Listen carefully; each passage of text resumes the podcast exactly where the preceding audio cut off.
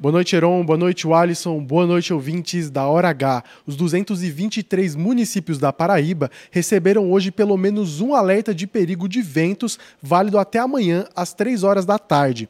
O IMET, Instituto Nacional de Meteorologia, indica que tanto a região litorânea quanto o interior do estado estão com previsão de ventos mais intensos.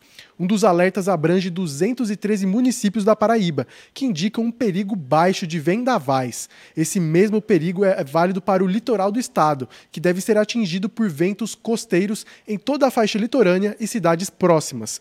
A expectativa para o interior da Paraíba é de ventanias de 40 a 60 km por hora.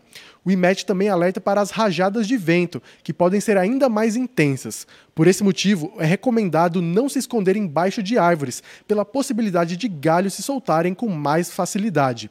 Para o litoral, a recomendação do capitão Rodrigo Godoy, da Capitania dos Portos da Paraíba, é para aqueles que vão adentrar mar adentro e poderão enfrentar complicações com o mar agitado.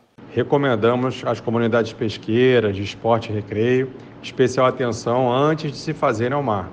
Recomendamos sempre que se conheça a previsão do tempo antes de se fazerem ao mar e fiquem atentos às possíveis mudanças. E aqui eu trago um pensamento que vale é, deixar e que a gente possa difundir. É que com precaução não existe mau tempo. Leonardo Abrams na hora H, o dia inteiro em uma hora.